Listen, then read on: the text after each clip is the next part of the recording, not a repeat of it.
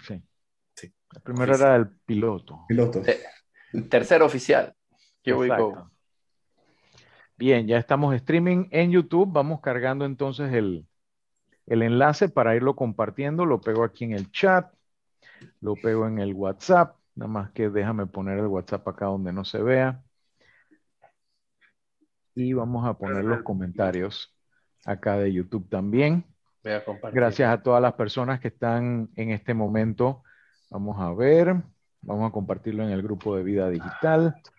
Y ustedes si pueden también, eh, lo pueden ir compartiendo en los demás grupos. Gracias nuevamente. No sé por qué no me copia de, por qué no me copia del chat de Puede ser, te lo paso acá por, por te WhatsApp. lo por paso favor. acá por, sí. Gracias. Normalmente lo que hacen muchos podcasts en este momento es que ponen una, un videito que en 5, 4, 3 y entonces se dan chance de poder hacer todo este tipo de, de cosas de, Nosotros de tenemos nuestro housekeeping. propio- nosotros tenemos nuestro propio estilo. Así Cuando es. tengamos, más- cuando tengamos patrocinio, haremos más pifias. Ujú. Así es, así es. La plata mueve. Y entonces, bueno, vamos a ir empezando. Este es nuestro tercer episodio del podcast Te Explica.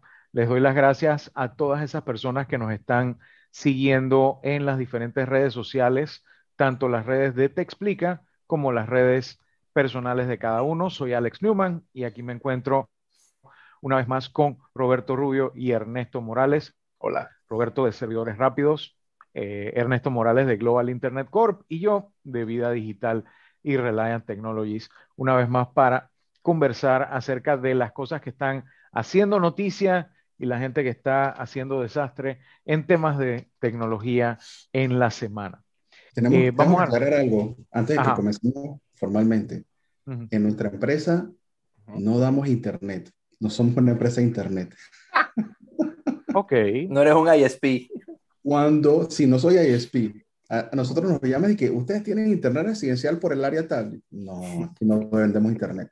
Pero Consigue cuando un- le puse el nombre a la empresa, Ujú. no pensé en eso. Pero consíguete un, un- un contrato con, con uno de estos proveedores que, se, que, que, está que conti- ser. que está contigo y Ujú. entonces te vuelve reseller, pues, y todo el que te llama le dice que sí, que te deja una comisión. ¿Cómo no? Y tenemos una No, tremenda eh, guardería en la parte de atrás, por si acaso. es más, lo que voy a hacer es que te voy a mandar el contacto de Marley Velasco en Whippet, por si acaso. A lo mejor puedes tener una comisión por referencia, quién sabe. No sé si llegan a, a tu hogar o a tu oficina todavía, ojalá si es así. Hasta donde tengo entendido, habría que verificar con los amigos de Whippet por cada persona que les traes, ellos te hacen un descuento en tu cuenta. Así que podrías quedar como me pasó con el Uber. Yo no sé si ustedes Como empezaron a dar... ¿Ah? sí, como afiliados, básicamente eso. Yo no sé si a ustedes les pasó, pero yo estuve viajando gratis un año y medio en Uber Wow. a punta de referirle a la gente. A mí definitivamente no me pasó. Yo pagaba todo mi viaje. Bueno, Pero qué bueno, pero buen dato, buen no, dato. ya después al año y medio ya tenía una masa crítica tan grande que, hey, ¿ya tú has oído de Uber? Sí, vine acá en Uber. Ah, ok. Ok, ya. No he dicho nada. Pero creo que todavía vale el código Uber Vida Digital. Y quiero darle las gracias a los amigos de Uber que me mandaron un regalito hace un rato. Lo dejé en la cocina, pero tiene que ver con Uber Eats. Eh, aparentemente están haciendo unos esfuerzos bien interesantes para el tema de staycations, la gente quedándose en casa, en su, en su patio, en su terraza, disfrutando y todo lo demás. Así que pidiendo todo lo que necesitan a través de Uber Eats. Así que gracias a los amigos de Uber Eats. Nos Pero bueno. el audio. Ricardo, ¿a quién se le fue el audio? ¿A quién se le fue el audio? A ver, vamos a ver. Mensaje cancelado. Dice que no. Falsa alarma. Ok, Debe, retracted. debe, debe ser que como mencionamos a la gente que está contigo, a lo mejor él está con los que no tienen cables, entonces los manes se pusieron celosos y le quitaron el audio a Ricardo. Con los que Saludos son a- sin, cable y sin alambre. llegando. Saludos a todos los que están llegando. Ya tengo el contacto de, de Marley Velasco. Vamos a ver si hacemos un, un programa de afiliados ahí con ella. Oye, ¿y qué hay, de, claro. qué hay de bueno en las noticias de esta semana, Ernesto? Bueno, Cuéntame, ¿qué esta semana caliente? la noticia fue el leak de, de Pegasus que se dio eh, de todas las cuentas, datos, teléfonos y correos y información de todo tipo de unos 50 mil objetivos que estaba rastreando la empresa NSO a través de su software Pegasus alrededor del mundo. Ah, ah, wow, es mundial el eh, Un secreto a voces, ¿o no?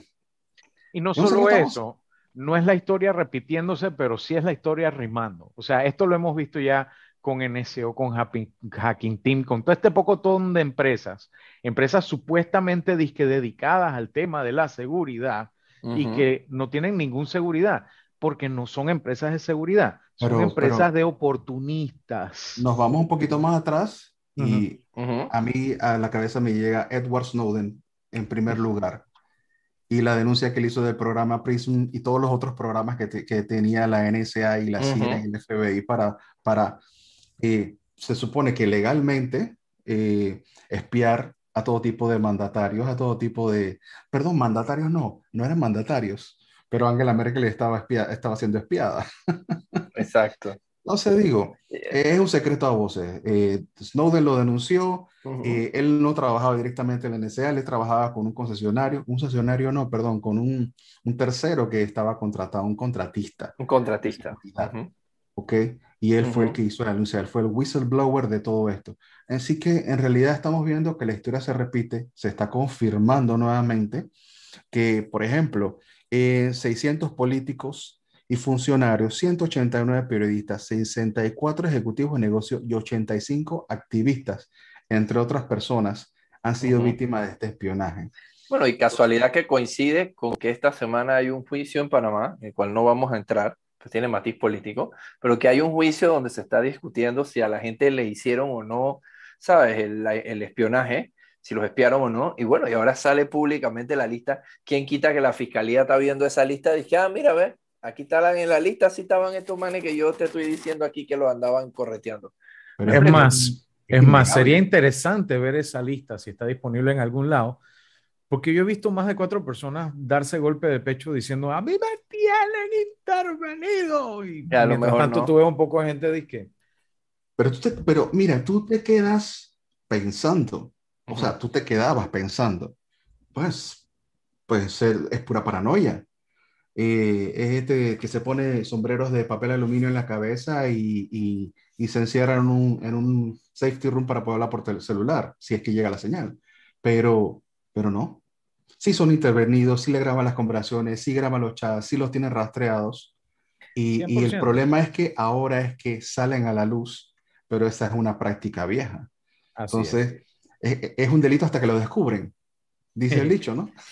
Hay un dicho viejo que decía, si no quieres que algo se sepa, no lo digas. O sea, eh, lo pones en internet, deja de ser tuyo. Lo hablas por celular, deja de ser tuyo. O sea, por más que tú tengas cifrado, lo que tú quieras, o sea, hazte la fantasía, ¿no? Utilizas WhatsApp y WhatsApp te dice end-to-end encryption. Sí, pero end-to-end, my end y el end del otro, o de mí hacia WhatsApp. En WhatsApp alguien me está grabando y de ahí va. O sea, al final todo, todo está monitorizado. Todo, pasa por un carrier. Claro. El problema es que hay varios carriers entre, entre punto y punto. Pero digamos que tienen razón por un momento y que realmente está cifrado de punto a punto. Y ese punto es tu pantalla y tu teclado y la pantalla y el teclado de la otra persona. Claro. Nada te salva si alguien está mirando por encima del hombro tuyo, porque WhatsApp no cifra tu hombro. ¿Me explico? Exacto. Nada, nada cambia si tú en tu celular, como le diste el celular a un familiar que se puso que, oye, ¿y cómo bajo la última plena de Fulanesh? Ah, espérate, voy a, no sé qué, y baja cualquier aplicación que de pronto le da servicio, eh, permisos a un tercero y ese tercero está jalando tus datos. Entonces, claro. ¿qué, de nada, de nada puede hacer WhatsApp o Signal o Telegram o cualquier otro? Claro, porque el, la comunicación cuando entra en tu dispositivo se descifra para que tú la puedas ver. Y en el momento que ya está descifrada, la agarra la aplicación que te está espiando tu dispositivo. Eso es un hecho. Lo que tú no quieres que se sepa, no lo hable. Vea donde la persona, conversalo en persona o utiliza un dead drop, un secret link o los secrets de Firefox o algo que realmente nosotros tenemos, por ejemplo, en la empresa tenemos montado un dead drop para passwords y cuestiones cifrados nuestros que nosotros sabemos dónde está hospedado, que controlamos todo el ambiente. Ahí tú sabes que ni aún así es 100% seguro. ¿Qué me aquellos programas de, de, Te doy un ejemplo fácil. Había una aplicación hace unos años, todavía funciona, existe y, y se utiliza. Se llama Cerberus. Búscala en tu, en tu teléfono Android. Esta aplicación Cerberus se utiliza para rastrear teléfonos que han sido robados. Pero esta es una de las pocas empresas que, bueno, que se dio cuenta que su, su software estaba siendo mal utilizado, ¿ok? Y que en lugar de utilizarlo para rastrear el celular en caso de, de, de un robo o pérdida, estaba siendo utilizado para rastrear los movimientos de, digamos, tu novia, tu esposo, tu esposa, tu cónyuge, ¿ok? Tu pareja. Y a través del teléfono, de esa aplicación específicamente, tú podías hacer, mira, podías grabar la pantalla, ¿ok? Podías escuchar el audio del ambiente, podías grabar un video de la pantalla, podías eh, encender las cámaras, la frontal o la, o la, o la, de, o la de atrás, sin problema. La trasera, sí. Podías grabar los keystrokes, podías tomar screenshots de la pantalla, descargar o transferir eh, archivos. Todo eso podía hacer hasta que ellos vieron que el uso ilegal que le estaban dando a la aplicación era más para rastrear que, que eh, para rastrear de forma eh, eh, que rastreabas pues a tu pareja, pues. Sí, exacto. en lugar de rastrear en casos de robo. Una, una mala práctica. Restringieron esa aplicación y de la misma manera restringieron otro pocotón de aplicaciones por el mal Mira que no estoy, estoy viendo ahorita mismo la aplicación Cerberus, 5 euros al año por dispositivo. No está caro. No, he visto programas que cuestan 30, 40 dólares al mes. Es una aplicación muy utilizada. Y se lo metes a alguien en el celular sin que se dé cuenta. Y antes, para escapar de la ubicación, tú le sacabas la batería al celular. Sácale la batería de esto, pues. O sea, es que, es que ponte a pensar, vamos a ponernos paranoide por 30 segundos, porque ese no es el tema de hoy, ¿no? Vamos a ponernos paranoide por 30 segundos. Antes te decían, sácale la batería y la SIM card al celular. Ok, hoy le puedes sacar la SIM card, pero sácale la batería, pues. ¿Cómo hace? Si la batería ya ahora vienen integradas al celular, ya no puedes abrirlo y sacarlo. Entonces, ¿eso a dónde te lleva? Al hecho de que hay algo más grande que tú y que yo que, que quiere que tú seas rastreable. Punto. ¿Me explico? Y además vas y te vacunas y te meten los sensores de 5G y ya Ay, Dios mío. te tiene. ya no, no vamos a llegar. a mí, lamentablemente, lamentablemente ya me llegó un video de ahí de, de, de un vecino que, wow, que fue a, hacerle harassment a una gente que estaba instalando una antena, que de lejos y corriendo se ve que es una antena de LTE. Dije, sí, porque ustedes están instalando 5G, haciéndole daño a los niños. Por favor. O sea, pero, aquí pusieron un LTE y desde ese día ya yo veo Netflix sin dispositivo. Yo, y yo, como ya me vacuné, lo único que tengo que ir a ponerme la de Pfizer para que me entre Netflix de USA, porque con la de Astra nada más me está entrando Latinoamérica. quiero mandar un saludo a la gente. pensé que te estaba llegando la BBC. No, quiero mandar un saludo a la gente que nos está escribiendo en el chat. A, saludos a Itza, a Juan, a Marcos, a Juan otra vez, a Rosemary, a Hugo, a Ricardo, Aloy, gracias por estar con nosotros. Sigan escribiendo, manden sus preguntas y sus comentarios, que tenemos el chat aquí en la pantalla y pues lo leemos cualquier cosa. Bueno, empezamos para con cerrar, seguridad.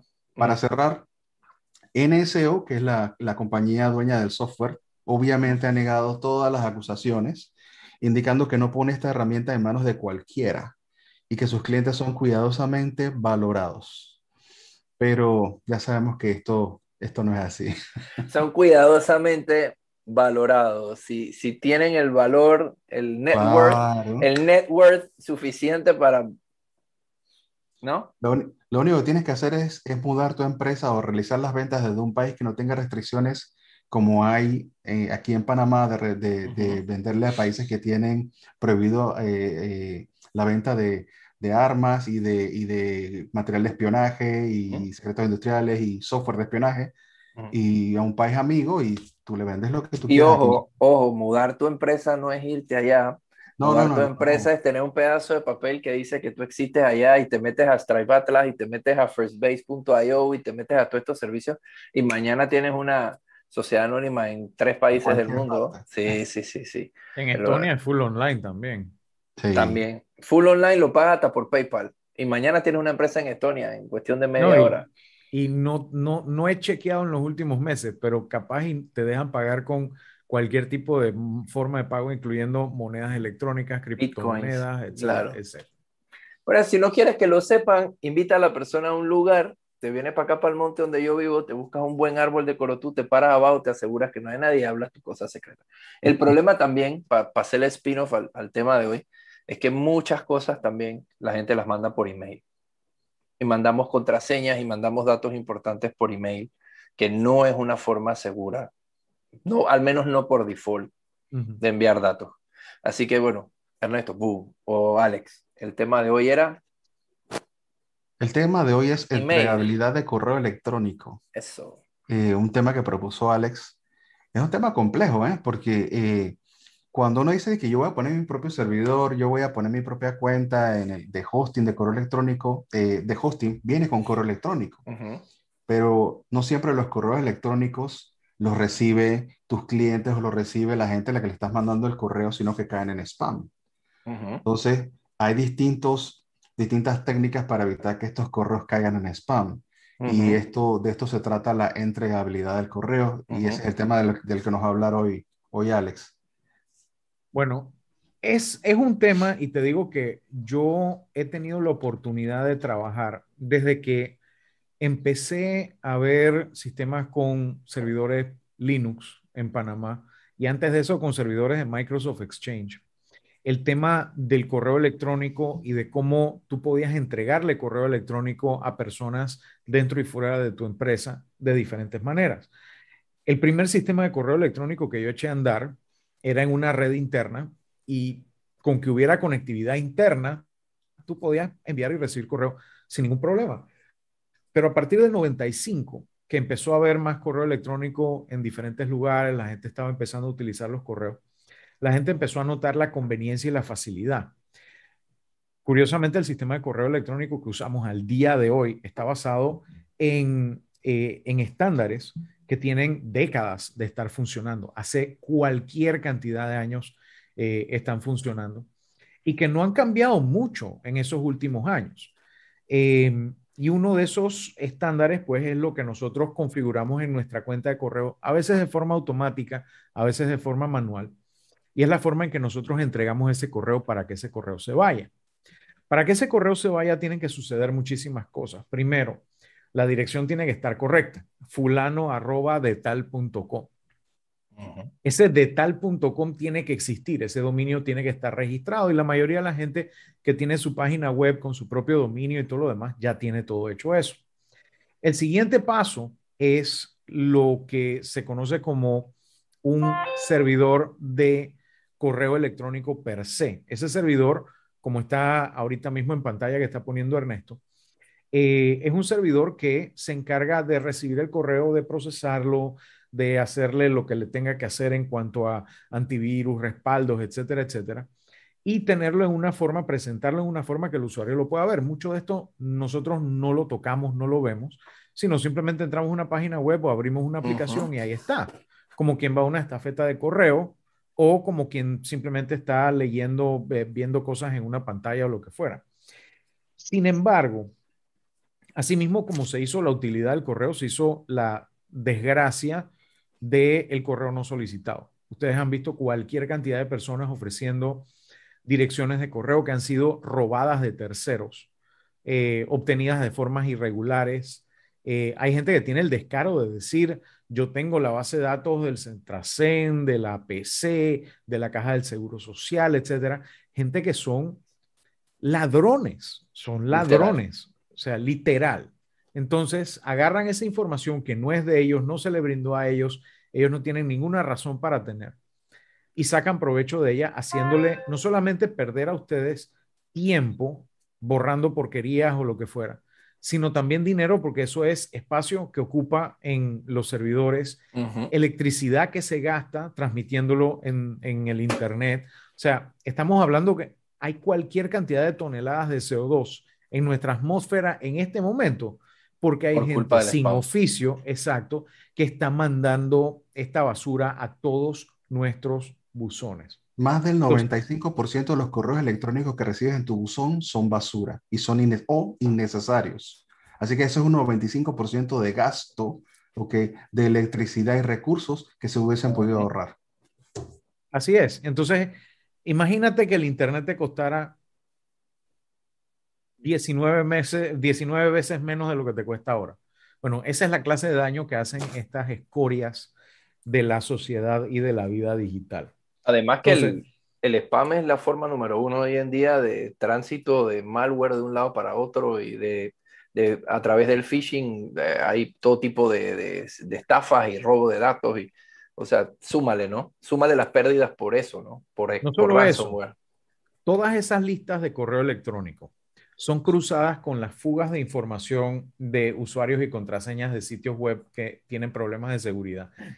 Y se combinan en ataques que se llaman ataques de diccionario. Ah, bueno, si ya yo sé que la, el correo de Roberto es roberto arroba servidoresrápidos.net y me entero que su contraseña es 1235, yo voy a probar eso en su página web, en su servidor de correo, pero también lo voy a probar en Disney Plus, en Netflix, en todo. Voy a probar a dónde pega y capaz que hasta en la, la cuenta de banco. La cuenta de banco. Entonces, es sumamente importante que la gente entienda la clase de daño que hacen este tipo de personas y de negocios que se dedican a esto y lo mal que quedan las empresas que aprovechan estos servicios sabiendo o sin saber que lo que están haciendo está eh, mal hecho éticamente hablando. Entonces, eh, básicamente, lo que, lo que me dices, pues, yo, bueno, yo llevo configurando servidores de correo electrónico desde hace, ya no sé, un par de décadas atrás. Eh, básicamente, todas las regulaciones, implementaciones de reglas, firewalls, anti-spam y, y, y, todas las reglas que se utilizan a nivel personal, individual, comercial, industrial para filtrar spam es por culpa de los spammers, por culpa del correo no deseado, es por culpa de los ataques que utilizan el correo electrónico. Así que a todas esas implementaciones tienes que sumarle el gasto que, que se está incurriendo a al, la práctica del correo no deseado. Así es, digo, no te niego que genera trabajo para mucha gente, gente como tú y como yo, que nos toca tener que ir y poner toda clase de protecciones contra este tipo de porquerías, pero también el, el resultado neto es negativo, por donde lo veas. Eso es como decir que eh, el que haya gente tirando piedras de noche, rompiéndole los vidrios a la gente, genera empleos para la gente que fabrica vidrios. Claro. Sí, pero el efecto neto económico siempre va a ser negativo. Ahora, ¿cómo empezó esta lucha en cuanto al tema de la lucha contra el correo basura y cómo nos afecta a nosotros los, em, los, los emprendedores legítimos. Bueno, todo empezó cuando se empezó a hacer todo este tema del correo electrónico. Voy a compartir yo del lado de acá para ir tocando cada una de las, de las diferentes cosas. Vamos a buscar, yo voy a compartir acá. Una de las primeras cosas que uno utiliza cuando está eh, creando este tipo de, de, servicios, vamos a agarrar, por ejemplo, de, de ejemplo, servidoresrápidos.net y voy a aumentar el tamaño de esto para los que nos están viendo en pantallas más pequeñas. Si nosotros buscamos en servidoresrápidos.net cuál es su servidor de correo, vamos a darnos cuenta que su servidor de correo se llama correo.servidoresrápidos.net.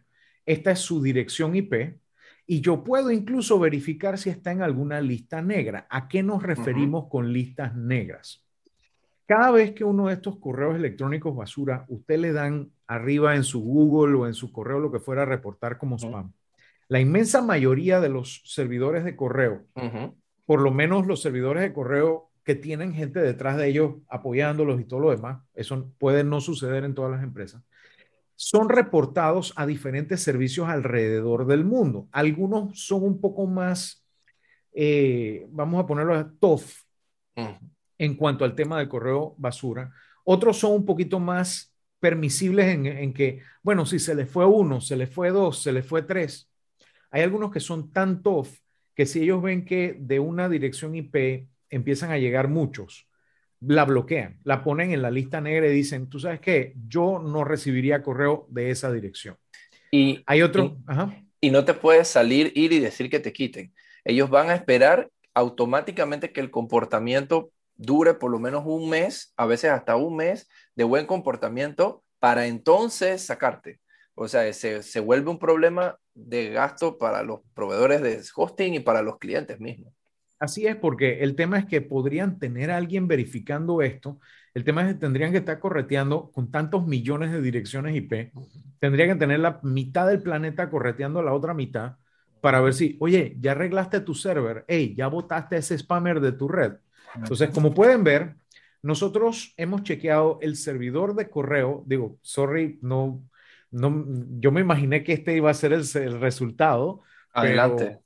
Pero, la idea es que el servidor de correo de servidoresrápidos.net está de 86 listas conocidas, está en cero listas negras. No hay ni una sola entrada en lista negra en este momento. Hay dos que como que no pegaron, a lo mejor porque está eh, muy sobrecargado, algunas listas se sobrecargan, pero la idea es que este servidor, por ejemplo, yo puedo meter la mano en el fuego, hey, si tú vas a hospedar tu correo ahí, tú no vas a tener problema de reputación de tu dirección IP. Y esa es la primera cosa. ¿Cómo se pelea contra esto? Hay dos maneras. La primera es que tú simplemente bloqueas cualquier cosa que aparezca en esta lista. Tú le dices a tu servidor, mira, yo voy a usar tal lista, voy a usar tal lista, las que de pronto tú consideres, y hay muchas formas de evaluarlas y hay muchos artículos que te dicen cómo evaluarlas. Pero eso se llama blacklisting y eso te puede traer problemas, porque ¿qué pasa cuando un cliente tuyo está en una de esas listas negras?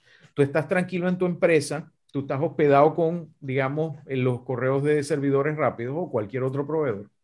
Y de pronto tu cliente te dice, yo te mandé un correo, pero se me rebotó. La primera cosa que se te va a ocurrir es, ah, escribió Neumann con U eh, o lo escribió con W, puede ser que se equivocó.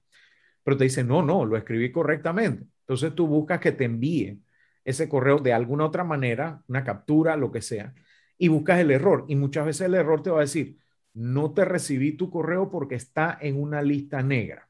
Esta es la forma más tough y se podría decir que paras el 95% del, del correo basura que ves en la calle. Sin embargo, tienes el problema con falsos positivos.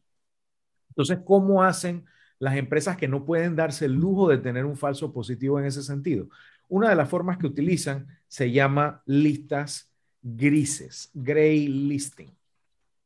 Perdón, déjame buscar aquí en Sería gray listing. a encontrar gray listing. Gray listing es una forma de temporalmente rechazar un correo y decir, eh, vuélveme a mandar en cinco minutos, nada más para ver. Para ver, ver si eres tú. Y si lo repites con la misma IP. Para ver si de verdad eres tú y me lo mandas de la misma IP. No solo eso, la mayoría de la gente que manda correo basura va a intentar va a recibir el, temporal ese y va a decir, ¿sabes qué? Yo voy a seguir con el siguiente y si le cae, si no le cae, no me importa. Y si es uno de estos enviadores de correo basura, de esos que son reincidentes, para cuando termine de mandar el email número 8 millones y vaya a empezar por el primero de vuelta para ver a quién le reintenta enviar. Vuelve y cae en el playlist. No solo eso, aún si no llegara a caer en el gray list, lo más probable es que ya el proveedor se dio cuenta de que estaba abusando y ya le cortó la cuenta. Entonces, muchos hacen esto de gray listing. El tema es, el pro no estás bloqueando. El contra es, vas a demorarte un par de minutos más en recibir tu correo. Si viene de uno de estos lugares de dudosa reputación IP en este sentido. Ahora, hay, otras, hay otras variantes. ¿eh? Por ejemplo, cuando, cuando uno está utilizando hosting compartido, es súper probable que no seas tú el que causa el spam, sino que el IP que tú estás utilizando viene de redes que ya están sucias y, y que han sido bloqueadas o que no tienen buena reputación y de repente otro cliente u otro usuario del mismo servidor o el mismo rango de IPs eh, lanza una promoción, lanza un spam y cae en la lista negra. Por eso, eso afecta al resto de los clientes. Por eso, y nada más para, ya que mencionaste esos, meterlo en este punto en el que cabe, la mayoría de los proveedores de hosting, entre, ellos nosotros, servidores y muchos clientes se quejan y al final entienden por qué. Hoy en día usamos políticas donde no permitimos que un dominio mande, por ejemplo, más de 250 correos por hora. Para que yo te habilite más de 250 correos por hora, tú debes tener 20, 30 empleados, porque si tú tienes 20, 30, 40 empleados, ok, si cada uno de ellos mandara un par de correos en la hora, a lo mejor se come los 250. Pero una misma cuenta no puede mandar más de tantos correos por hora y además no puedes poner en CC, por ejemplo, en servidores rápidos no puedes poner en CC a más de 15 personas, ¿verdad? Entonces, a veces los clientes piensan, ¿por qué, ¿por qué se hace esto? Por lo que tú acabas de mencionar, porque una persona que falle, y muchas veces no es intencional, se te trepa un malware en el sitio web, se aprovecha del plugin de WordPress para enviar correo envía el correo como si fueras tú, le mata la reputación a la dirección IP y nos friega a todos. Es como decir, todo el mundo, por ejemplo, dice, todos los que viven en las multis de tal barrio, ahí vive puro maleante. Y resulta que en esa multi hay 60 apartamentos y nada más hay 10 que son de maleantes. Y los otros 50 vive gente muy decente y muy sana que toda la vida ha vivido ahí. Pero ¿qué pasa? Los anti-spam nos discriminan. Una IP es una IP y, y todo el que viva en esa IP muere. Y es un problema serio para nosotros los proveedores de hosting. Peor cuando, cuando te bloquean una clase C completita. Exacto, se te va a la eso iba. A eso iba, y si me permiten. Aquí estoy, por ejemplo, buscando mail.cableonda.net, que ya obviamente ya no, me imagino que ya no se está usando, sino que se están usando los del proveedor nuevo que los absorbió. Pero si te fijas, mail.cableonda.net está en una lista negra. Y esa lista negra es UCE Protect nivel 3. UCE Protect es una de esas listas que son bastante fregadas. Eh, en el sentido de que si yo me voy a UCE Protect, vamos a ver, vamos a verificar. Quiero chequear para ver cuál es el IP. A ver, Query Art Database. Aquí vamos a ver. Vamos a ver el IP de cable onda.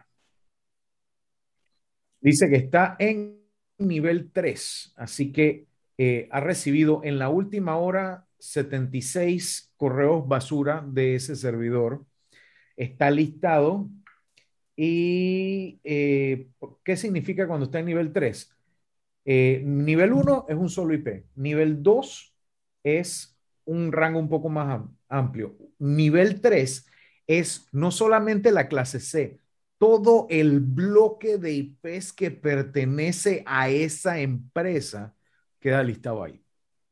Eso significa que ha tenido 21, por ejemplo, eventos en los últimos, en los últimos días, 55 eventos en ese bloque en los últimos días de correo no solicitado. Por eso, es, que, por eso es que a los, a los proveedores, eh, cuando yo daba hosting local, ya no hacemos eso, trabajo hosting local, eh, yo tuve asignada a través del LACNIC mi propia, mi propia red delegada, porque yo tenía que ser responsable personalmente del rango de IP que se me había asignado y mantener mis redes limpias para yo poder entonces mantener la reputación tanto de los correos electrónicos y de los clientes que, que nosotros hospedábamos y le dábamos servicio. Ahora, el hecho es que los proveedores de Internet en Panamá se dedican a eso, a proveer Internet. Entonces, te dan un correo arroba cableonda.net o te dan un correo arroba cwpanamá.whatever o te da... Realmente el negocio de ellos no es el correo. El correo es una consecuencia y por eso siempre le decimos a los clientes, lo mejor que tú puedes hacer es tener tu correo, arroba tu dominio, ¿verdad? En un proveedor serio, porque de esa manera tú controlas de alguna forma quién te provee el correo, incluso si te, si digamos lo pones sobre G Suite, ¿no? Las cosas por como son. Tú pones tu correo en G Suite, es el, uno de los proveedores más costosos, pero cuando el mundo se acabe y Dios haya terminado con todos y le quiera avisar al diablo, le va a mandar un correo por Gmail y va a pagar, y Dios, y Dios va a pagar el último servidor de Google. ¿Me explico? Entonces, ¿sabes? Al final... Yo creo que, yo creo que Satanás va a tener disque elinfierno.com en Office 365. En Office 365, bueno, sí, puede ser, uno, y, uno de cada lado pero básicamente, básicamente el correo, primero que es la herramienta más impactante que ha tenido el Internet. No me hables de medios, no me hables de YouTube, no me hables de redes sociales. Lo más impactante que hay en el Internet desde el punto de vista comercial es el correo. Todo se mueve por correo. Entonces, si tú tu correo usas un correo que te da un proveedor de Internet, que su negocio es Internet, no correo, ya de salida vas mal, ¿verdad? Siempre hay que buscar tu propio servicio. Y además hay otras técnicas, como bien tú lo dijiste, Ernesto, y lo mencionó Alex. Lo primero es cuando uno como proveedor va a comprar un servicio de un servidor o cuando uno como cliente pues va a tomar el servicio de alguien, lo primero agarra su, su, su, su dominio, agarra sus IP y ponte a ver la reputación. Y bueno, hay una serie de cosas, de mecanismos que se pueden implementar a nivel de DNS para los que son un poquito más técnicos. Hay tres récords muy importantes. El récord SPF, que básicamente es un récord que dice si los correos salen de este dominio y vienen de esta IP, realmente soy yo, porque también pasa al revés que la gente manda emails como si fuera arroba servidores y no lo son. Se llama spoofing, ¿no? Entonces, el récord SPF dice, si sale de este dominio y sale de estas direcciones y de estos servidores, realmente soy yo. Si no viene de allí, no soy yo, así que el que lo recibe, pues que lo rechace. El récord de aquí, que es una firma en la que tu servidor de correo lo que hace es que cada vez que manda el correo, lo manda con una firma que el servidor que recibe dice, a ver, esa dice hay una firma que es de servidoresrápidos.net y le pregunta a mi servidor, mándame tu firma para ver y lo confirma. Y, ajá. Te iba a interrumpir un momentito nada más para mostrarle a la gente lo que estamos hablando ahorita mismo. Yo estoy viendo que tu servidor de correo tiene como dirección IP 95.217.440. Si yo me voy a poner a chequear a través de ese registro SPF, que es un registro que se pone en el DNS, así como www tal cosa, así como todos esos registros que van en el, en el, en el, en el sistema de nombres de dominio. Uno de ellos es un registro SPF o Sender Policy Framework, que básicamente dice quiénes están autorizados para mandar correo en mi nombre. Y el contenido del tuyo es, incluyeme Sendinblue porque SendinBlue es un partner tuyo que tú utilizas para enviar correo en caso de que no lo puedas hacer tú o si quieres delegar el envío de correo masivo, lo haces a través de SendinBlue. Exacto, para mandarle alertas a nuestros clientes, para mandarles a los clientes avisar cuando vamos a bajar un servidor. Y si SendinBlue no estuviera ahí, los correos se pueden mandar y no van a llegar jamás. Exactamente, la idea es que SendinBlue está porque es el servicio que manda los correos para cuando tus servicios tienen cualquier tema. Así que ellos tienen una infraestructura de respaldo 10 veces mejor que la tuya y entonces tú dependes de ellos. Entonces tú delegas a ellos, oye, yo les doy permiso a mandar correo en mi nombre. Ellos saben por qué. Segundo, dice aquí MX, que significa mi servidor de correo, por favor, dale chance. Déjalo que mande correo en mi nombre. Por último, la cualquier equipo que tenga la misma dirección con el nombre servidoresrápidos.net también puede mandar en mi nombre. Y por último, y esto es lo que me gusta que tú tienes seteado, tiene aquí menos O. ¿Qué significa? Cualquiera que te mande correo diciendo servidoresrápidos.net, que no sea uno de estos que yo acabo de decir, muerte. Bórralo. Bórralo, no lo recibas, yo no me hago responsable, ese es tu problema. La mayoría, Perdón, la mayoría usan la virgulilla all, que la virgulilla es el palito de arriba de la ñ. Que yo no sé qué eh, eh, eh, exacto, ese yo no soy, pero bueno, ya eso es cosa tuya. Entonces, ¿de qué, ¿de qué te sirve un récord SPF que al final dice, no soy yo, pero tú dale? No, menos Y te digo de qué sirve. Una de las no, cosas que no perder correos. No solo eso, una de las cosas que mencionamos hace un rato que es importante para la gente es que hay negocios donde no pueden perder un correo por un falso positivo. Entonces, este tipo de configuraciones donde dicen, mira, no es mío, pero haz tú lo que quieras, le da la oportunidad a esos sistemas que utilizan inteligencia artificial de decir, espérate, espérate. El correo viene en HTML. Viene de un país con que esta gente no se escribe todo el tiempo tiene un archivo adjunto y dice, por favor, ábreme el archivo. Eh, no viene del IP, no viene del IP que debería venir. ¿Sabes qué? Esta vaina es basura. Es del príncipe de Nigeria y dice que tiene unos millones y que... que necesita gastarlos antes de morirse. Entonces, esa es más o menos la idea. Y digo, servidores rápidos no es el único que lo tiene. Tú puedes poner aquí, por ejemplo, gmail.com y te va a decir que gmail.com dice que por favor eh, busques la información en spfgmail.com, eso lo podemos buscar, y dice, bueno, cualquier correo que diga venir de Gmail tiene que venir de netblocksgoogle.com, netblocks2google.com, netblocks3google.com, pero haz tú lo que quieras si no viene de ahí. Mira que Google se da el tupe de decir, bueno, yo no sé, haz tú lo que, lo que tú quieras. Bueno, fuera yo diría, córtame eso. Ya, ya que dijiste tu P, Otra técnica que se usa muchísimo es la del RDNS, que creo que lo puedes buscar también ahí en, en Toolbox, que es básicamente esto. Servidoresrápidos.net, cuando tú lo buscas, te da una IP. Tú la viste antes, ¿no? La 95 tal y tal y tal y tal. Ok.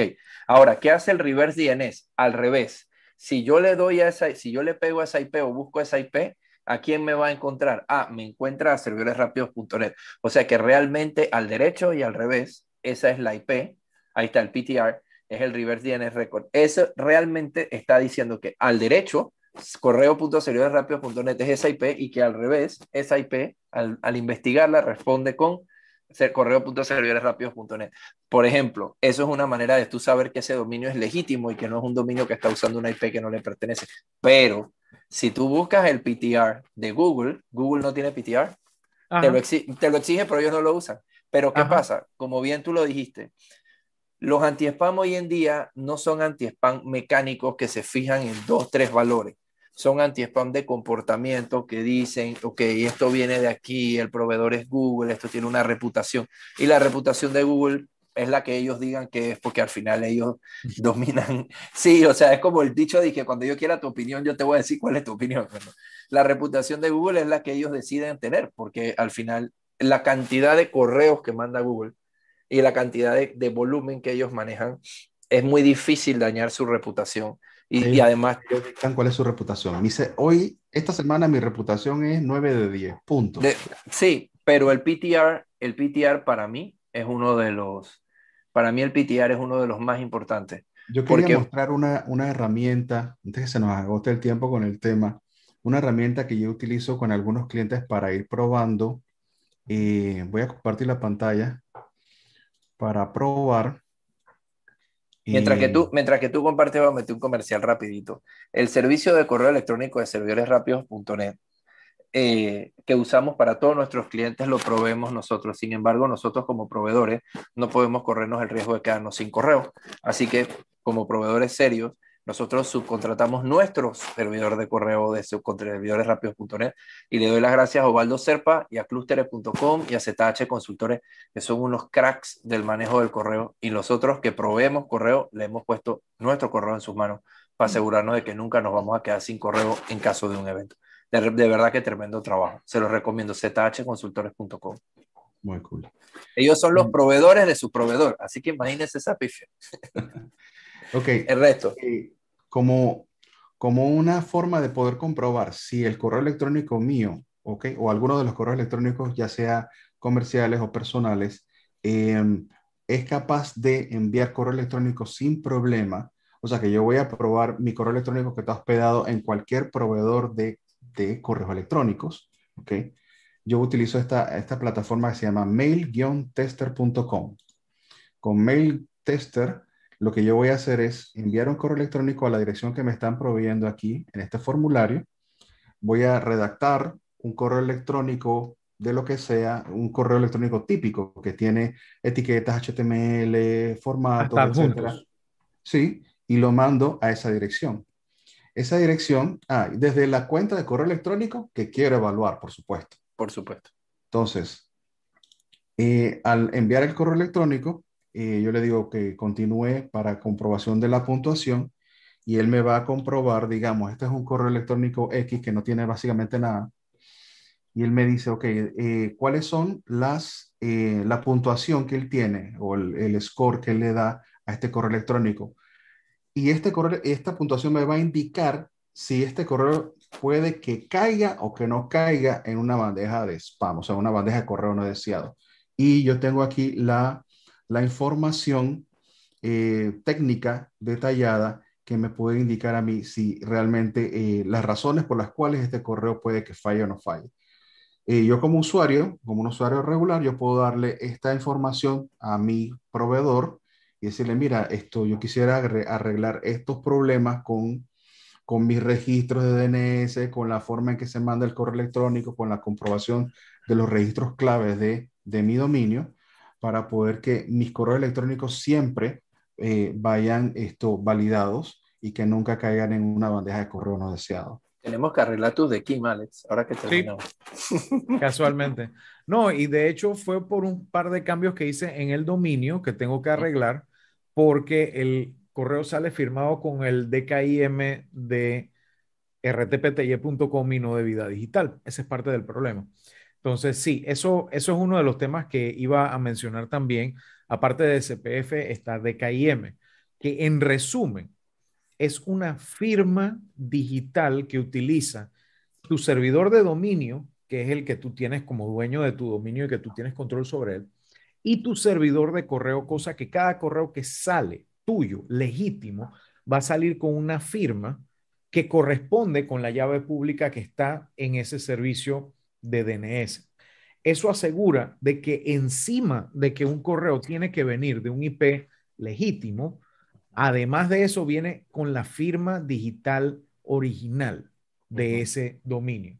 Cosa que si fue enviado de cualquier otra manera, aunque sea del mismo IP, no le va a llegar a las personas porque no va a venir con la firma y puedes rechazarlo. Y también te sirve para, y esto es importante, sobre todo en Panamá, que últimamente los correos electrónicos se están utilizando mucho para temas de peritajes, de verificación de si algo sucedió o no sucedió, etcétera, etcétera.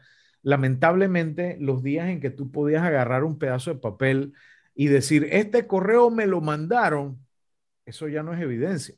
Tú tienes que tener bitácoras, tienes que tener firmas, tienes que tener una serie de cosas que mucha gente no tiene ese conocimiento, entonces falla y cuando va a presentar una evidencia no se la reciben porque no tiene validez. Claro, y el de Kim es esa firma digital que valida realmente de dónde y cómo salió ese correo. O sea, en un momento dado añade otro factor de, verificación. Oye, Ernesto, te voy a sugerir eh, a ti, Alex, no sé, yo creo que el, que tiempo para el otro tema, podríamos dejar el otro tema para el otro programa y a lo mejor en los 12 minutos que nos quedan podríamos responder preguntas y compartimos con la audiencia más bien. Yo tengo una recomendación, si vamos a, cambiar de tema para el app de la semana antes que se me quede también. Dale, venga, venga, venga. Bien, eh, ok. Si tienen más preguntas con respecto a correos electrónicos y demás, eh, pueden escribirnos directamente en el chat eh, vamos a tomar las preguntas y las respondemos aquí directamente en vivo. O si gusta, también pueden escribir entre los comentarios del video. Eh, a posterior, los que están viendo el video, pues después de la transmisión en vivo. Así que con gusto vamos a estar pendientes de, de sus comentarios y pasaremos por los comentarios y responderemos cualquier pregunta. Entonces, eh, quería hacerles la recomendación de la semana de una aplicación. Esta aplicación la, he, la, he, buscado, la he descubierto, eh, porque ya nosotros llevamos unos años, ya vamos para el tercer año de estar utilizando Canva. Canva es una aplicación excelente, ok, excelente, sin paralelo, para la creación de contenido digital rápido, sencillo, fácil, eh, que está sustentado por, por múltiples, digamos, no voy a decir cuántos porque no tengo idea, pero innumerables diseñadores de todo tipo eh, y que alimentan esta plataforma. Entonces, eh, yo he estado buscando alguna alternativa que sea lo suficientemente buena y que no me gusta pagar ni mensualmente ni, ni anualmente de manera perpetua las aplicaciones, así que encontré un aplicativo que se parece bastante en su funcionalidad, en la manera en que trabaja y en la manera en que permite crear el contenido y que en algunas cosas se parece bastante a Canva y en otras cosas pues tiene sus puntos originales, ¿no? Y se llama Crelo.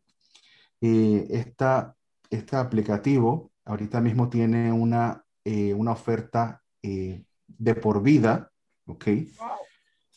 Para, para ser adquirida. Déjenme ver si les paso el, el, el link. AppSumo. En AppSumo está. En la oferta simple de los emprendedores. Les voy a pasar mi enlace aquí para, para que lo puedan buscar y luego buscan aquí Crelo. Yo, creo que tú vas a inventar una nueva profesión, Ernesto. Dije, dije Absumo Hunter. Dije, tú le dices a Ernesto que, que, tú andas buscando y Ernesto te lo encuentra en Absumo y te cobra el 20%. Yo tengo, vives... yo tengo unas cuantas pestañas abiertas. Tú vives en Permanente y esta es una de esas. Porque a pesar de que las ofertas no es que duran que un par de horas, duran días, a mí me gusta ver qué es lo que hay. Pero yo mido el mercado y, pues soy, sí, soy cliente frecuente. Estoy, Muy bien. Mentira, estoy adicto a la, compra de las aplicaciones de aquí. 49 dólares, está regalado. Exactamente. ¿Ok? Entonces, tiene un buen nivel, porque esta no es la primera que compro, esta, esta es como la tercera o cuarta que pruebo. Aquí la, la, la ventaja con AppSumo es que tú puedes comprar, si no, si no te gusta, si te gusta, tienes dos meses para probar, si te gusta, te la quedas, si no te gusta, dices, no, no me gustó y, y antes de los dos meses te devuelven el dinero y pues cero estrés. Más, lo puedes probar un par de horas y si no te gusta, la devuelves igual. Pero, o sea, me da esa ventaja de poder probar y, y decidir si me la quedo o no me la quedo. Buenísimo ese precio, sobre todo si lo vas a estar usando constantemente, hombre. En dos usadas le sacaste el uso. El Entonces, esto, yo la uso, la usa mi esposa, saca todo el contenido eh, digital de nosotros para las redes sociales. Y igual que Canva, tiene, tiene la forma de, de, por ejemplo, remover un background, crear sombras, tiene efectos de todo tipo, eh, tiene tipografías, imágenes, tiene un montón de, de, de, herramientas que hace que se parezca bastante a, a Canva. Y de hecho le dije a mi, esposa, a mi esposa, ya vamos a cancelar esa suscripción. Esto, esos 120, ¿100 qué? 120 y pico dólares anuales se van a convertir en 50 dólares one time y that's it, una sola vez. Y de ahí en adelante bueno. vamos a utilizar Crelo. Y, y créame, estoy creyendo en la aplicación, está muy bien. Eh, 50 mil gráficas y templates animados, 140 millones de, millones de, imágenes de stock, 500 mil wow. premium imágenes, 32 mil videos, o sea, está más que bien. Super Así bueno. que Buen dato. la recomiendo, muy buena. Utilicen eh, mi enlace eh, les va a dar 10 dólares de descuento en su primera compra. O sea okay. que todavía quedan 39, pues. Quedan 39, exacto. Mándame ese link por WhatsApp, que eso seguro mi esposa lo va a querer ahorita. No, está muy bueno, muy buen dato. Y para los que están curiosos, ¿cómo hacen para vender esos lifetime deals tan baratos? La empresa piensa y actúa. En lugar de pagar publicidad y promoverse con banners en un montón de lugares, eso que te ibas a gastar en publicidad lo das en descuento en este tipo de ofertas y al final está, el que te está comprando ese deal en 49 dólares es un cliente real y va a hacer lo que estás haciendo tú, hablar de eso y promoverlo. Es una técnica en la que sacrificas dinero de publicidad y lo colocas más bien como descuento de tu producto final. Es como cuando salen esas ofertas Dice Visa te invita a comer en tal restaurante y entonces el plato de comida, que en vez de gastar 50, 60 dólares, te gastaste 20 y fueron dos personas a comer. El, el, para el restaurante, perder 30 dólares, perder, es invertir esos 30 dólares en ti y tu pareja que fueron a comer, sabiendo que te va a gustar y que vas a ir de nuevo y vas a ir de nuevo y vas a ir de nuevo. A lo mejor esos 30 dólares puestos en anuncios, en periódicos, en revistas, no te hubieran llevado al lugar nunca. O tú lo hubieras visto. Plataformas, para estas plataformas, eh, esto es una inyección de, de, de dinero que, que, bien sirve para, para personal, para invertir en, en infraestructura, para invertir en, una, en alguna actualización donde necesitas más ingenieros y vas a actualizar el software. O sea que no solo porque sí, necesito más clientes, no. O sea, porque tú, la idea no es regalar cuentas como loco. Claro. Sino que tú tienes en tu presupuesto que voy a regalar mil cuentas en esta promoción con la alianza de este portal y esas mil cuentas me van a traer a mí 490 mil dólares. ¿okay? Esos 490 mil dólares líquido que recibo de inmediato, los guardo por dos meses por si acaso hay devoluciones, etcétera. Uh -huh. Pero después de dos meses yo me quedo con ese liberado. Claro. Ese liberado yo lo voy a reinvertir. Como el Kickstarter. Como o sea, lo como que hace con Kickstarter. O estrategia, sea... estra como estrategia comercial es un éxito. ¿okay? Sí. Sobre todo si tú tienes un marketplace que es tan exitoso como, como está haciendo este marketplace, que no es el único, hay otros. ¿eh? Pero, pero Absumo, Absumo es brutal. Eh, Crelo es el app que les quería recomendar, es el, el find de la semana y, y, bueno, aprovechenlos para los que están para los que están necesitando una plataforma, una herramienta de diseño como Canva, pero también le huyan a los, a los costos eh, mensuales o anuales como yo. Excelente. ¿Hay preguntas en el chat? ¿Tenemos alguna pregunta? Yo me distraje del chat porque estaba adquiriendo la aplicación. Dice Ricardo, Excelente. también para incrementar tu base de usuarios, que es algo muy claro para el Exacto. Crunch, ¿no? Claro. Por supuesto que sí. Claro. Por medio, Pero, por medio de bajar el precio logra 10.000 usuarios en una semana a la hora que tú vas a presentar eso ante inversores o que vas a tratar de posicionarte para buscar fondos, también tener más usuarios además que tener más usuarios te permite que salgan los bugs y los errores y las cosas que no andan y te acelera tu, tu proceso de mejora de la aplicación. Y al final no lo estás dando gratis, la gente te está pagando siempre algo, correcto, como dices tú, por entrar y, y, y, además pasa eso que acaba de pasar, que tú dices 49 dólares, mire, y se lo cuentas a medio mundo, ¿no? Claro, pero estoy viendo que incluso además de fotografías y animaciones, tienes sonidos para ponerle a tus posts de Instagram. Ah, sí, tiene sonido, música. La cuestión era competir con, con Canva. Hay otros. Yo lo que me pregunto es qué van, cosa a hacer, es competir, van a hacer pero esto está estrapeando el piso con Canva. La pregunta, la pregunta es qué van a hacer los diseñadores gráficos dentro de 10 años. Eh, Ser aún más originales, meterle su salsa, crear contenido y metérselo a estas cosas. Exactamente, y eso, eso pasa.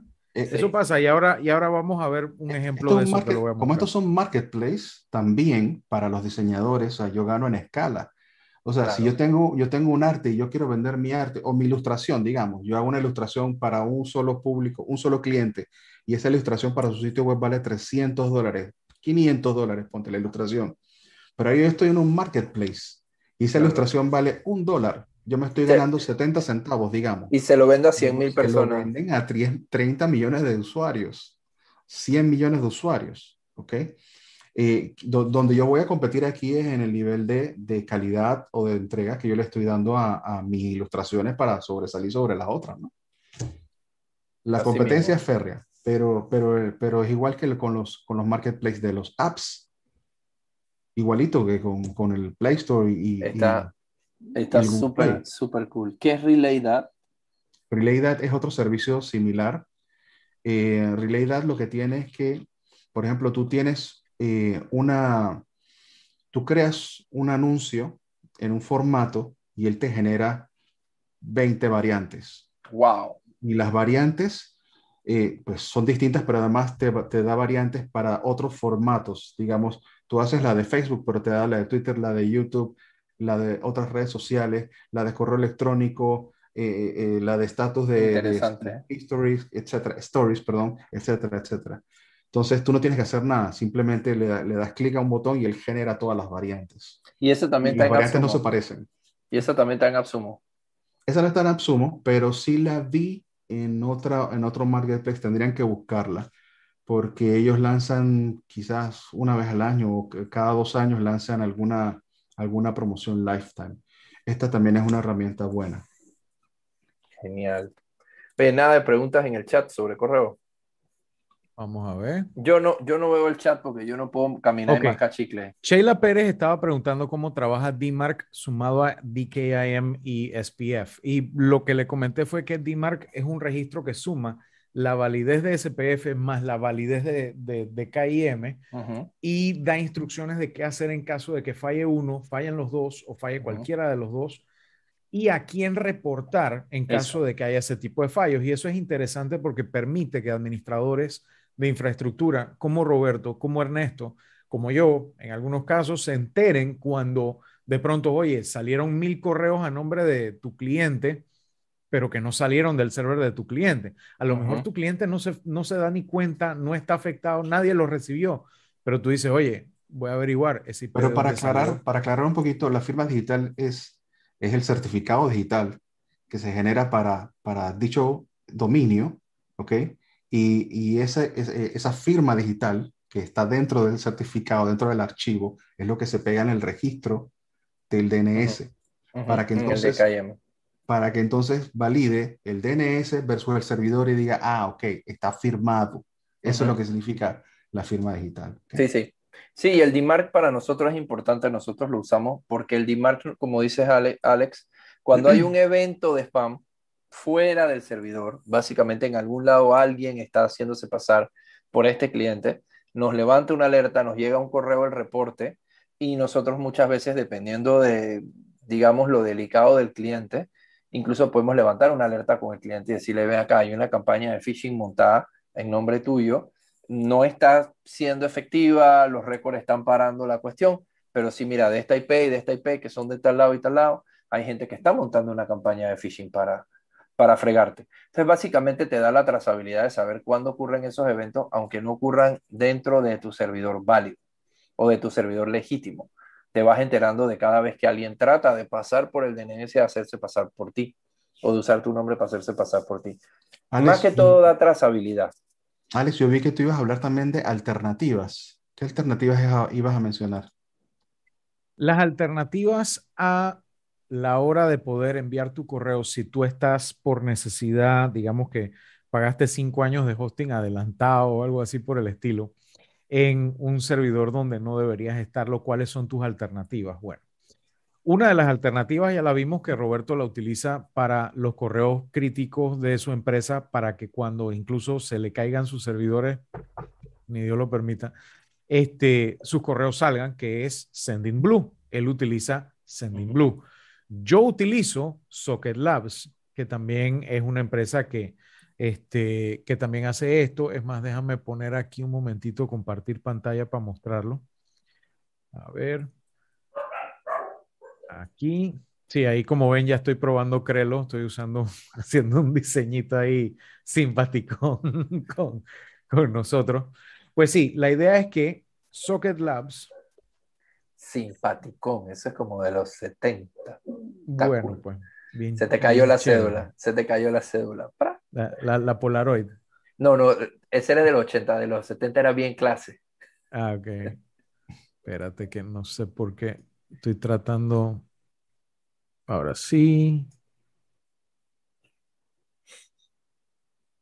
No estoy pudiendo entrar a mi cuenta de Socket Labs. ¿Por qué será?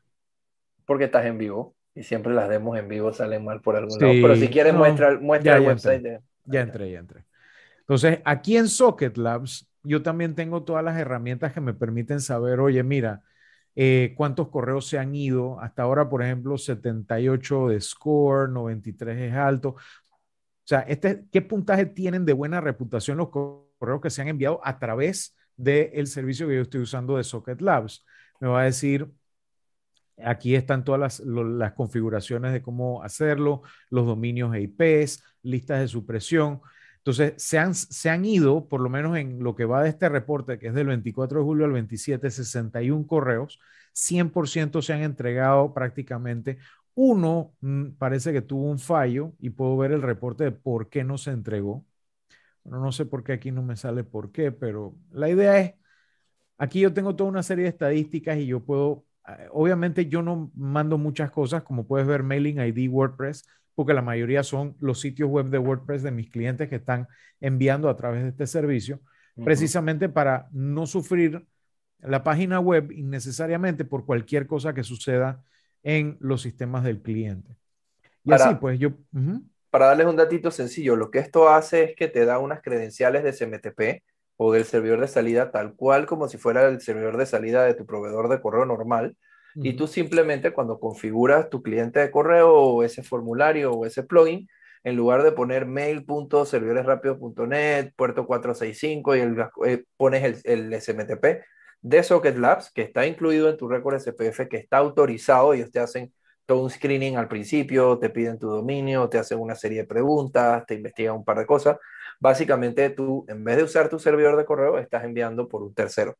Está SendGrid, está Mailgun como pistola de correo, está SES o Simple Email Services de AWS para los que son ya más enterprise, que son buenísimos. Lo único que hay que jugar vivo con esto, eso te dan las gráficas, es cuando tu porcentaje de rebote de correos empieza a subir o se dan cuenta que estás dándole un mal uso, te van cortando rapidito. Pero para mandar 20 mil correos por día que tienes que enviar, no sé, eh, un mailing list o las noticias, las últimas noticias de un periódico o una notificación que le mandas a tus clientes cada vez que visitan el supermercado, les llega un correo que dice, gracias por venir a mi supermercado. Esta es la forma correcta de hacerlo. No ir y maltratar el servidor de tu proveedor de hosting a mandar 20 mil correos al día porque vas a dañar la reputación de la IP. Esta gente tiene unos mecanismos de inteligencia artificial brutales que les cuidan la reputación de la IP y es la forma sana de hacerlo. Hay unas preguntas en el, en el chat. Eh, ¿Cómo se leen los reportes DMARC? Eh, en realidad, llegan por correo. Parte de los registros eh, de, de, de, análisis de cuando se analiza un, un, dominio de correo electrónico, ¿no? O mail. lo que sea. DMARC es un récord DNS y en el récord DNS tú le, le agregas dentro del récord una cuenta de correo a la que tú quieres que te lleguen los reportes de DMARC. Entonces, básicamente pones una cuenta de correo, la buena práctica es poner una cuenta dedicada para eso, ¿verdad? Y ahí vas a recibir eh, los, los, reportes de DMARC. Otra cosa importante es, hay una cuenta que por default se usa para reportes internos del servidor, que es la cuenta postmaster arroba el dominio. Eso es una cuenta que de, preferencia hay que crearla como una cuenta real y que alguien de cuando en cuando le esté echando un ojo, porque a la cuenta postmaster también te llegan un montón de cosas que a veces, a veces uno pasa por, por alto. Únicamente. A veces uno lo pasa por alto y, y ahí están los errores esperándote.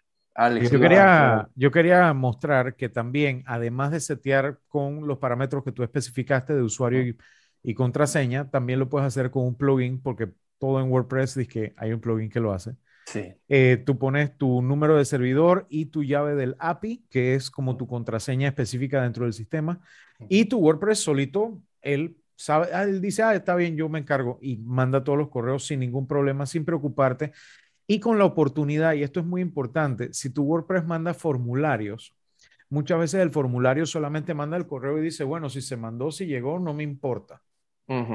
El tema con eso es que se puede perder. Con esto, tú puedes mandar a hacer incluso que haga una copia a cualquier otro lado, cosa que incluso si le pasa algo a tu servidor de correo, puedes tener un Gmail, puedes tener cualquier otra cosa donde estás recibiendo los datos de tu formulario. Así que es súper, súper útil en ese sentido, altamente recomendado. ¿Y, esto es algo que ¿Tiene un plan free?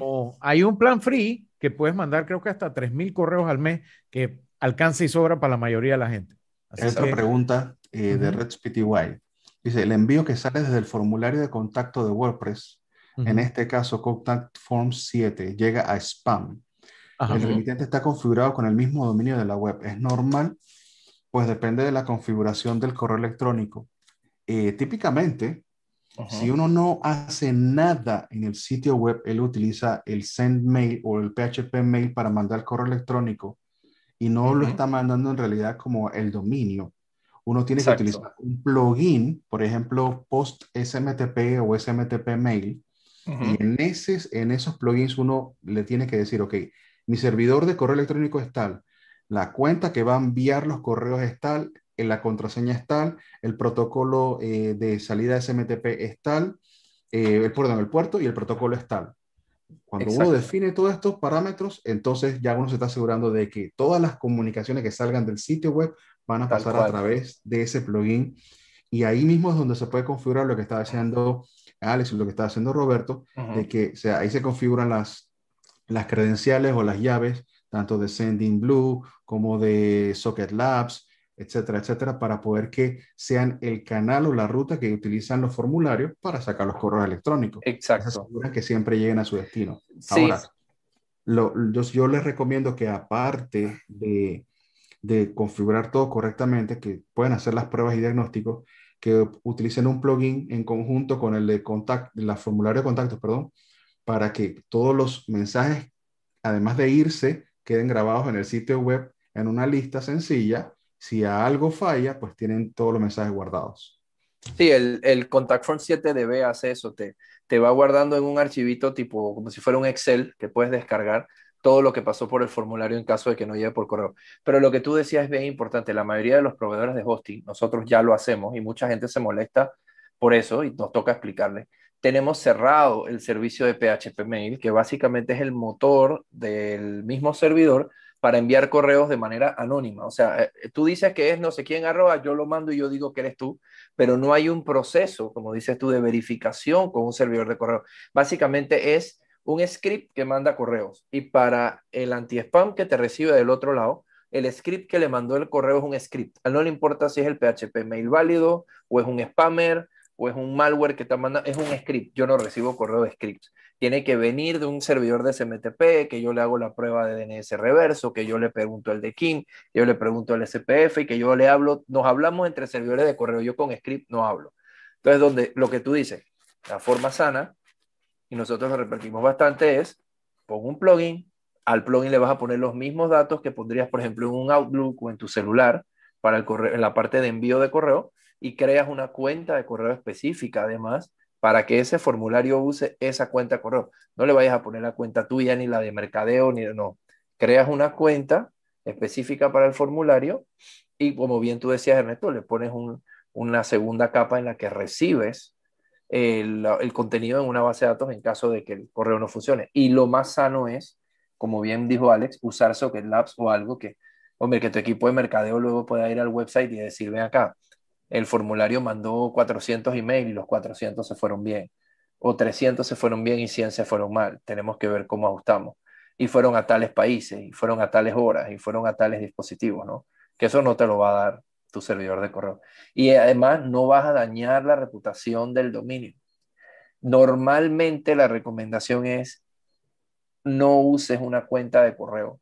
Eh, incluso se lo digo a los clientes, no uses una cuenta de correo tuya, usa un servicio externo, como bien dice Alex en Socket Lab. Incluso por API, como tú mencionaste, la API es mi website, se comunica con el software de Socket Lab y le dice, coge el correo y mándalo tú. Ni siquiera es que por las credenciales el website tuyo manda el correo. Se lo da a otro, que el otro con su super mecanismo lo manda por allá de manera segura. Lo correcto es configurar el formulario para que el reply to, o sea, el responder a, sea el, el, correo de uno para poder por lo menos recibir respuesta. Pero los correos de salida, la información de salida, no necesariamente tiene que ser esto del dominio de, de envío. De hecho, la gente me pregunta mucho si una alternativa es agarrar y ponerle eh, una cuenta cualquiera de su dominio y su SMTP y su cosa. Y lo hacen mucho también, por ejemplo, con, el, con impresoras que también son scanners y que pueden mandar por correo electrónico. Te sale mejor utilizar un servicio de entrega por múltiples razones. Si hay una vulnerabilidad en tu equipo, si alguien se aprovecha, si alguien lo que sea, vas a tener la oportunidad de tener una bitácora, por ejemplo, porque si tú tienes, por ejemplo, un servicio con un Gmail o con un Office 365 o con un, incluso con un servidor rápidos.net, que yo trate de llamar a Roberto para preguntarle, para ver si en la bitácora de correo está la prueba de entrega de un correo que yo mandé, que eso es mínimo un tiquete de soporte, mínimo un par de horas de Roberto estar gurguruceando, buscando la... Grepeando. Exacto. O sea, mientras que estos servicios de envío, tú entras a tu consola, tú buscas el correo que mandaste y aquí está tu prueba de entrega. Y, y muy importante la metodología de API que tú mostraste si se me mete un malware a mi website, hablemos de WordPress, ¿no? Que es lo que manejamos por acá. Se me mete un malware a mi website y me entra a la base de datos y me la descifra de alguna manera, me va a coger un usuario, un password y un servidor de correo de salida mío. ¿Me explico? Boom, ya tiene acceso a mi SMTP, se monta sobre eso y a mandar correo como si fuera yo, incluso de manera válida. Pero si es API, cuando se monta sobre la API, tiene que pasarle el, el, malware, tendría que pasarle el bonche de correos que va a querer mandar por ejemplo, a Socket Labs, y Socket Labs le va a decir que aguanta, si tú eres un formulario que en los últimos tres meses te visitaban 300 personas por día y 200 mandaban correo, ¿cómo que ahora estás mandando 100 mil? Por eso es también muy importante utilizar en los formularios, porque ya sea, ya sea, sea el servicio que quieran utilizar, utilizar técnicas de protección de, de spam, los formularios mismos, ya sea utilizando Honeypot y utilizando reCAPTCHA eh, o los dos en conjunto, para poder que e-, ese, ese formulario de correo electrónico no sea también el método que utilizan los spammers para sacar correos electrónicos hacia otros destinatarios. Porque los correos electrónicos, los formularios son utilizados de esa manera hoy en día. O a ti mismo. A ti mismo te rellenan de spam. Eh, Juan pregunta, eh, ¿qué puedo hacer si me entero de que están usando el correo electrónico de la empresa para hacer spam? Em, bueno, es que depende, ¿no? Porque si te están personificando, o sea, haciéndole spoofing, porque hay varias formas de hacerlo, eh, tienes que verificar eh, tus registros de DNS y, SPF. cerrar el, el, correcto, cerrar los registros de SPF, em, cambiar contraseña. Eh, cambiar la contraseña. El de, el de Kim, el de Mark, o sea, hacer todo lo que habíamos hablado al principio, ¿no? Cambiar la eh, contraseña de la cuenta de la que te están mandando es lo primero para frenar la Correcto. Entonces ya pasas a la parte del servidor. ¿Dónde, dónde puedo que esté vulnerado? ¿Hay alguna cuenta que está, está utilizada? ¿Están eh, utilizando en, particular? Tu proveedor tiene que ayudarte.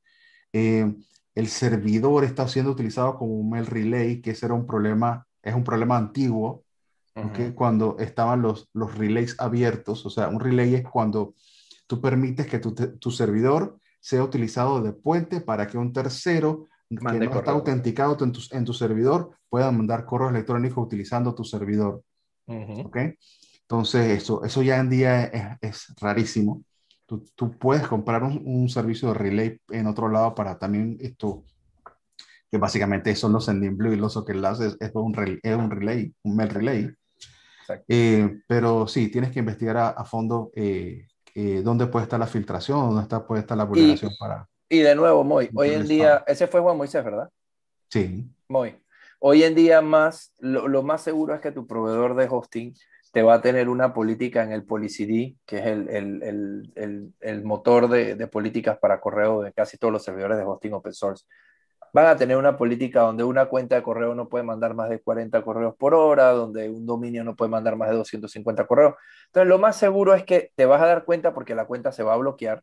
Le vas a preguntar a tu proveedor y tu proveedor te va a decir, estás mandando spam, pero las políticas están seteadas en unos niveles que incluso si llegas a mandar spam, va a poder ser tan poquito, o sea, no va a poder ser miles y diez mil y veinte mil correos, va a ser tan poquito que no te va a dañar la reputación. Y ahí es donde la gente nos dice, ah, ya entiendo por qué me limitan los correos por hora. Para los correos electrónicos hay una y mil razones por las cuales un correo electrónico no sale, rebota, no llega. Cuando el cliente dice, ah, mi correo no llega, ay, Dios mío. Yo le digo al cliente, ok, tranquilo, vamos a depurar porque hay una, una y mil razones por las cuales no llega. Así que te, cambiaste, te cambiaste de proveedor recientemente. Todos los servidores de correo estaban acostumbrados a que la, la IP de globalinternet.com.pa era 5.7.9.8 y ahora es 76.954.3. Ese ah, no es para la bandeja de, de, Para la bandeja de spam durante un ratito hasta que les lleguen 10, 20, 30 correos. Este dominio nuevo va derechito para la bandeja de correo no deseado.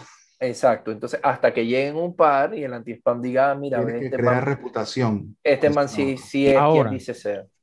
Eso puede, uh -huh. la diferencia entre que eso suceda entre segundos, minutos, horas, días, o semanas o meses, es que tengas tu SPF, tu DKIM, tu reverso, tu DNS reverso. Hay servers, muchos de los servers que yo seteo, que uh -huh. si tu server no tiene DNS reverso, yo no te recibo el correo. Nosotros no lo recibimos, sino uh -huh. si falla el RDNS no va. No Exacto. importa lo que me diga. Y el cliente que te diga algo, búscate otro servidor de Ahora, correo. Lo curioso es que Google no tiene RDNS y no rebota, pero bueno, ya dijimos, ah, Google, bueno. pon, uh -huh. Google, Google, dice ellos cómo pueden, son las ellos reglas. pueden hacer su propio país. Sí, sí, sí. Ellos, ellos, ellos tachan la regla. Dije, no, yo no. Ellos ponen hoy, la regla. Hoy, pero hoy, ha estado, hoy ha estado bien técnico y chévere el programa. Es, eh, yo creo que ya, sí. ya estamos pasados de la hora incluso. Sí, hace rato, hace 20 minutos. Bueno, pero entonces... bueno, yo creo que ha sido bastante interesante. Yo tenía una recomendación de aplicación, pero la vamos a dejar para la otra semana, así me da chance más de pilarla mejor. Eh, yo creo que ha sido un buen programa muy educativo. Algunas cosas se nos quedaron por fuera, pero yo creo que las podemos continuar más adelante. Así que quiero darle las gracias a todas las personas que nos han estado viendo. Extra, especial gracias a las personas que le han dado like al video en vivo, gracias. Y gracias a las personas que le están dando like en este momento, sea que lo estén viendo en vivo o más adelante. Eh, recuerden darle suscribirse y a la campanita para estar enterados cuando estamos transmitiendo, no solo ahora, sino más adelante en el futuro. Eh, si tienen algún invitado que les gustaría que tuviéramos, déjennos saber, de pronto lo podemos invitar y también tener una conversa interesante. Tenemos un par de gente ahí pensada, ya hemos hablado de hablar de, de los comienzos del Internet en Panamá y hay un par de gente muy interesante con la cual podríamos echar algunos cuentos más adelante. Eh, los cuentos siempre bueno. son los BBS. También. Y si, alguien, y si alguien tiene, y si alguien maneja un tema de manera bastante fluida y quiere pasar el, y, e invitarse a sí mismo a participar con nosotros, también puede ser muy interesante. Avísanos si, si sabes de algo. Sí, y le, le, mandamos nuestro Yapi o las direcciones para cualquier pedido ya que quieran mandar, o Uber Eats o cualquier cosa. Pueden mandar su, su par de bebidas adultas, eh, llámese café o cualquier otra cosa por ahí. Y para, los que no, para los que nos escuchen en diferido, nos vean en diferido, ¿por qué no les repites el horario? Así, los lunes de siete y media en adelante, a veces nos extendemos un poco, casi siempre hablamos una hora y sencillo. Este, todos los lunes a las siete y media, cuando Roberto puede. Eh,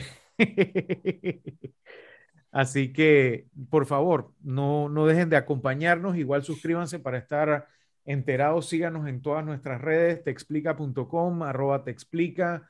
En YouTube pueden buscar Te Explica. Eh, se escribe así, Te Explica. Así que tómenlo en cuenta. Estamos aquí para ustedes. Gracias, Roberto. Gracias, Ernesto, Gracias, por Alex. estar aquí. Y bueno, nos vemos y nos escuchamos la próxima semana. Recuerden que también nos pueden escuchar en, en Spotify si se lo pierden, así que por ahí lo vamos subiendo. Vale, excelente. Muchas Chao. gracias, hermano. Buenas noches.